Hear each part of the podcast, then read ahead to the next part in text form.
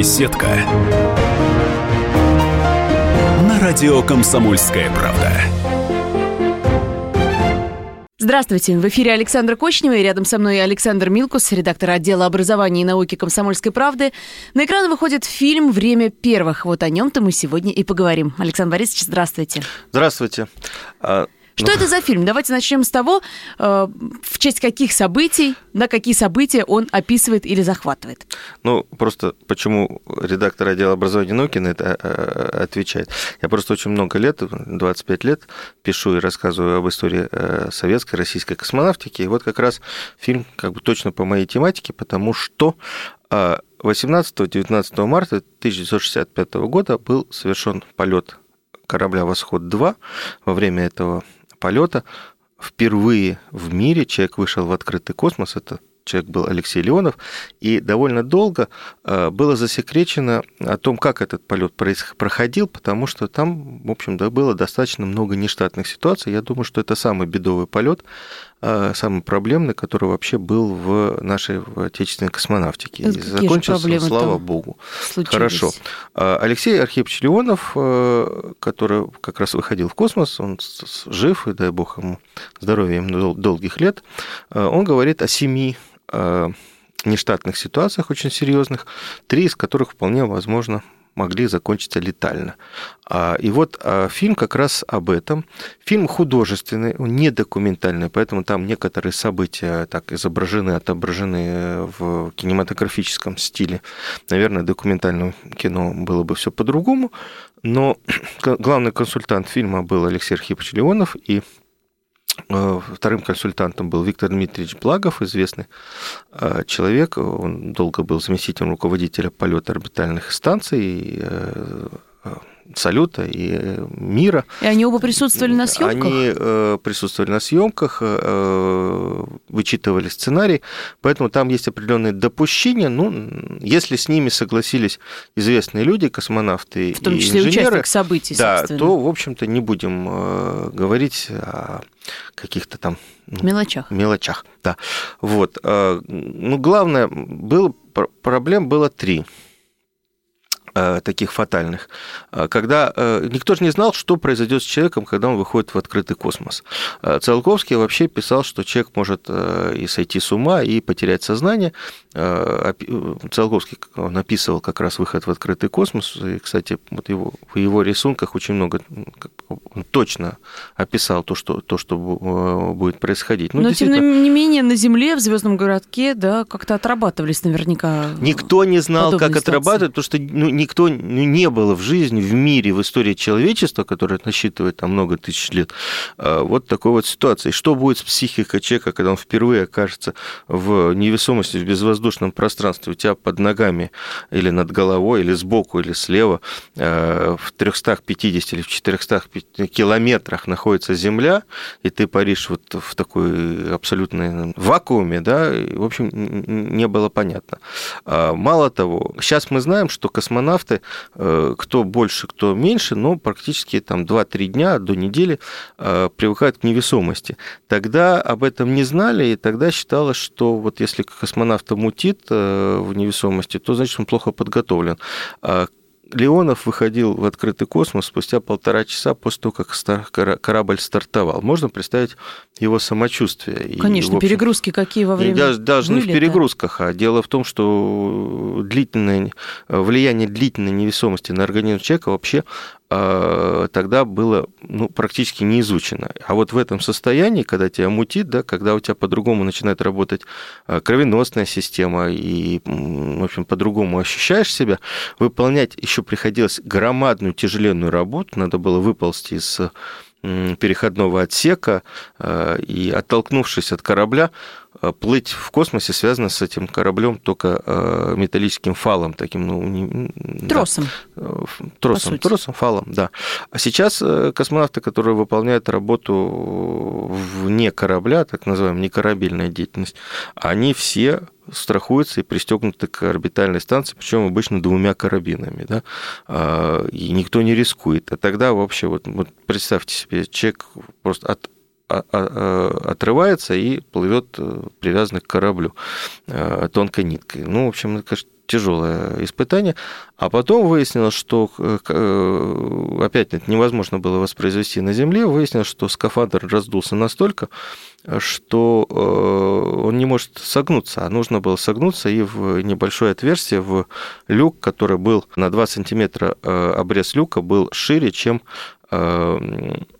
сам скафандр вот по плечам, если брать по размеру, он не может войти в этот э, обратно в шлюзовую камеру. И как же он это решил? Вот, э, Леонову пришлось стравливать давление из скафандра, что, в общем-то, достаточно... Это, это, вот эта ситуация отрабатывалась, на Земле, но все равно это было довольно опасно, потому что э, если, ну вот это и знают, наверное, подводники, дайверы, если в организме еще оставался азот, а космосе переходили на дыхание чистым кислородом, в общем, азот мог и закипеть в крови. Ну, в общем, слава богу, все закончилось счастливо. То есть главной задачей Леонова в открытом космосе было именно выход из корабля и испытать на себе Э, силу невесомости. Испытать на себе невесомость, но там, э, опять же, тогда это не афишировалось. Дело в том, что и Советский Союз, и Америка э, начинали гонку за Луну, за кто первый попадет на Луну, и было понятно, что лунный корабль должен состоять из нескольких модулей. Тогда мощной ракеты, которая бы вывела сразу весь лунный корабль, не было. Понятно было, что будет несколько блоков, которые нужно стыковать на орбите. И вот космонавтам, астронавтам надо было бы переходить из одного отсека в другой. А, Еще не были изобретены переходы э, и люки внутри корабля, как это сейчас делается, совершенно просто и легко. И было понятно, что надо переходить по поверхности корабля, то есть выйти в открытый космос и из одного корабля перейти в другой. А, вот, в принципе, вот э, и эта задача стояла у Леонова не случайно. Потом Алексей Архипович был руководителем группы космонавтов, которые готовились к полету на Луну. Вот такая вот была история. Э, но этим не кончилось. Значит, вторая достаточно фатальная, ну, на самом деле фатальная история была, когда э, Леонов вернулся в корабль, э, и стало понятно через какое-то время, что автоматика нагнетает в кабине кислород. А это взрывоопасно. А это взрывоопасно, э, потому что атмосфера чистого кислорода, малейшая искра, и взрыв, и, в общем-то, и все, все, все погибнут тут же. А, именно вот так, кстати, погиб экипаж Аполлона. Аполлона. Аполлона, и так погиб э, один из первых член, член отряда первых космонавтов Валентин Бондаренко во время испытаний в, как раз в барокамере с с атмосферы, насыщенной кислородом. А, потом выяснилось, что, оказывается, когда, выходи, когда Леонов возвращался, люк закрылся неплотно, была маленькая щель, и э, из нее потихоньку подтравливал воздух, автоматика это вычислила, и для того, чтобы компенсировать потери, нагнетала кислород. Когда повысилось давление в корабле, эта микрощель закрылась, и, в общем, стало все, все в порядке. Но э, вот эта э, ситуация, она продолжалась 7 часов. То есть 7 часов космонавты практически летели в пороховой бочке или на пороховой бочке. И, конечно, состояние это, стресса. Это, это было, ну, я думаю, что стресс у них был после выхода в открытый космос, но это было очень страшно, действительно неприятно. Но мы знаем, сколько там всякой, э, всяких электрических соединений и тому подобное. Ну да, а Восток-2, конечно, не был в... тем кораблем современным, который отправляется в космос сейчас. Ну, да, Хотя он был наверняка уже гораздо лучше, чем «Восток-1», на котором Гагарин улетал. Ну, восходы, восходы, по сути дела, эти те же самые Востоки, несколько модернизированы, оттуда убрали там все лишнее и, и тому подобное. Ну и э, убрали катапультную систему. Если первые шесть космонавтов приземлялись отдельно от корабля на катапульте, то космонавты, которые летали на восходе 1 и на восходе 2, они должны были приземляться вместе с кораблем. И вот с этим связана третья проблема, третья а, фатальная история, ситуация, которая как раз э, в фильме и, и рассказывается довольно подробно. А, дело в том, что в корабле отказала автоматическая система посадки. Впервые космонавтам приходилось э, возвращаться на Землю вручную. Вот такая вот страшная история, и об этом вот фильм. Сейчас мы сделаем небольшой перерыв и буквально через пару минут вернемся, чтобы услышать актеров, которые сыграли в этом фильме. Беседка. На радио «Комсомольская правда».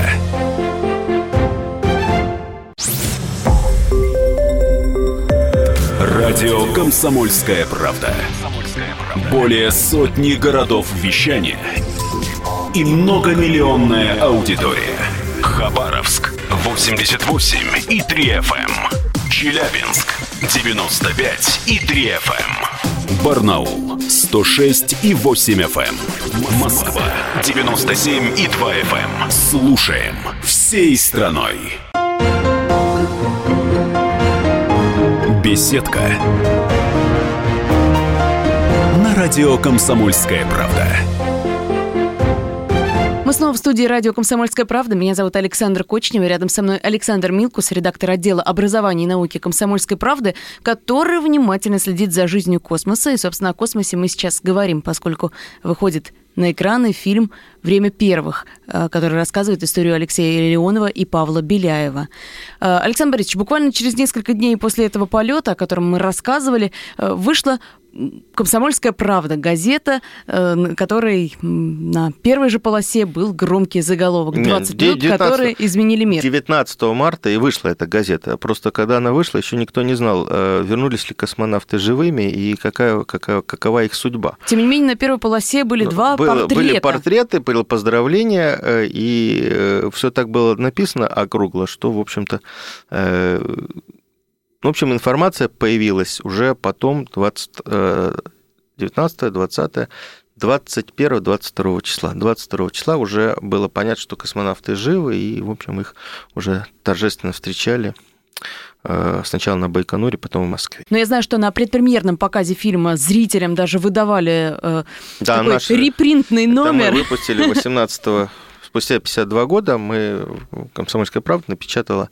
обложку вот той газеты за 19 марта 1965 года. Все как было тогда. Ну и на примере да. фильма был сам Алексей Леонов. Как он прокомментировал то, что появилось на экранах? Ну, Алексей Леонов, э, нужно отдать ему должное, он посвятил этот фильм, попросил создателя посвятить этот фильм Павлу Беляеву. К сожалению, Павел Беляев, он достаточно быстро ушел из жизни. Э, когда был полет, ему было 40 лет. Э, он потом был еще замначальника в центре подготовки одной из, из групп, а, и через пять лет он погиб, э, умер э, от перитонита ну, после операции. Вот, поэтому э, они дружили, несмотря на то, что у них разница между возрасте 10 лет, ну, Леону, когда он летел первый раз, было 30, или Беляеву 40, вот, и это, конечно, очень трогательно, в титрах написано, что Алексей Архипович посвящает этот фильм Павлу И на премьере Беляеву. фильма, конечно, про него вспомнили. Ну, а сам Алексей Леонов доволен остался? Алексей Похоже Архипович доволен, он, конечно, там э, брюзжит, и, в общем-то, правильно брюзжит, что там, там не так, так, то, то не совсем так. Но он фильмом доволен. Э, нужно отдать должное. Алексей Архипович, он же э, человек творческий, он еще и замечательный художник, и когда в юности у него возник вопрос, кем стать летчиком или художником, он выбрал летное училище, потому что нужно было семью кормить, нужно было как-то ну, брать, взять профессию, где, в общем-то, платили неплохо, а летчикам платили истребителям, в принципе, вполне нормально. Угу. А, вот, а он мог быть и художником. Поэтому... А уж когда в космонавты пошел и подавно, наверное. Да, ну вот поэтому а, он человек творческий, может быть, кто-то из вот технарей бы говорил, вот надо было и это так, и это так сделать по-другому. Но с его творческой точки зрения картина получилась, и э, я хочу сказать действительно слова большой благодарности Евгению Миронову, Э, который, э, в общем, стал инициатором этого фильма, который его вытащил на своих плечах во многом, потому что он был не только исполнителем главной героев. роли, да, он Алексея Архипча Леонова сыграл, он еще был продюсером этого фильма, и э, там много организационных моментов было, а фильм-то сложный с технической точки зрения, там нужно было и космос снимать, и специальное оборудование придумывать. В общем, и фильм сделан на высоком таком серьезном я бы сказал, голливудском техническом э, плане. Там, кстати, с э, видеоэффекты э, делали ребята, которые участвовали и в съемках фильма «Аватар», поэтому там все, в общем... На высшем так, уровне. Так. И, собственно, о ходе съемок Евгений Миронов рассказал в интервью да, «Комсомольской правды». Прямо да. сейчас я предлагаю услышать его фрагменты. Леонов был младше меня да. в то время. Хотя они выглядели все взрослыми. Такое было время. Но мне просто хотелось рассказать эту историю. То есть тут не было такого актерского? Нет, нет, амбиций актерских не было. Нет. Как получилось тогда, что вы А как-то это, это даже Само потом собой. не обсуждалось. Тимур сказал, что это ясно мне, что ты должен играть. И мы сразу решили, что Костя должен сыграть Беляева, потому что он очень похож.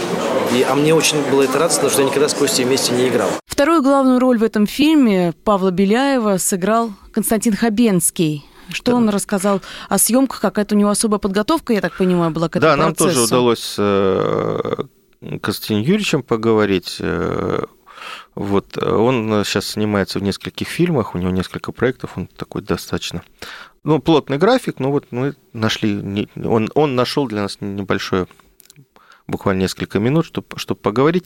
Там что интересно, э, и Хабенский, и Миронов, на мой взгляд, очень хорошей физической форме. Они худенькие, живенькие такие. Ну, понятно, что э, и съемки, и постоянная работа в театре на сцене, она, в общем, э, не дает возможности значит, не следить за своим телом, но при этом оба исполнители главной роли проходили специальную программу в фитнес-центре э, физическую для того, чтобы подготовиться к съемкам фильма, и мы разговаривали об этом как раз э, с э, Константином Юрьевичем. Вот он, он рассказывал, э, как снимался Непосредственно о фильм, да, и зачем ему в общем, имея достаточно хорошую физическую форму, нужно было еще тренироваться в зале. Ну, давайте прям самого Константина Хабенского услышим. В фильме не видно разницы. А вот на самом деле 10 раз, лет разницы было между Леоновым и Беляевым.